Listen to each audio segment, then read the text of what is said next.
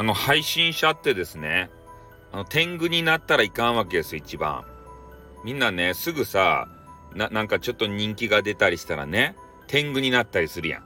それとか、激川ガールとかね、そういう方たちとお知り合いになったらさ、はんなたかだっかなってしもうて、ね、すぐ見せびらかしたり、ね、言いふらかしたり、そういうことするじゃないですか。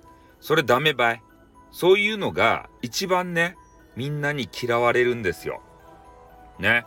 もう常に配信者っていうのは謙虚でないといけない。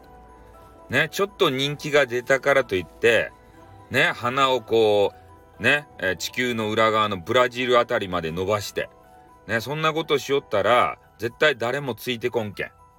うん。だから自信満々なね、なんか配信者っていうのは、えー、まあ一部の人間にはね、あ、こいつ強えなって思って、えー、好かれるのかもしれんけどさ、でもね、なんかちょっといけすかないやつだなとか言って、ね、嫌がられる可能性も大なんですよ。だから謙虚なぐらいがね、ちょうどいい。ね。俺はそういうふうに思う。でも、攻めるときはね、配信者として攻めていかなければならない。だから普段は、えー、謙虚に配信してね、ここぞという時にね、ここぞというイベントとかあるじゃないですか。そういう時にぶちかますわけですよ。そういう配信者が、やっぱり今後ね、えー、好かれていく、伸びていく、そんなんじゃないかなと思うんですね。ああ、オラオラ系ではダメですよ。ね。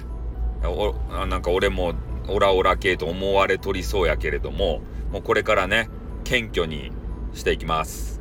もう皆さんに媚びへつらって、すんませんでしたって言って、す、本当すんませんでしたって言ってから、ね、すぐ謝る。秒で謝る。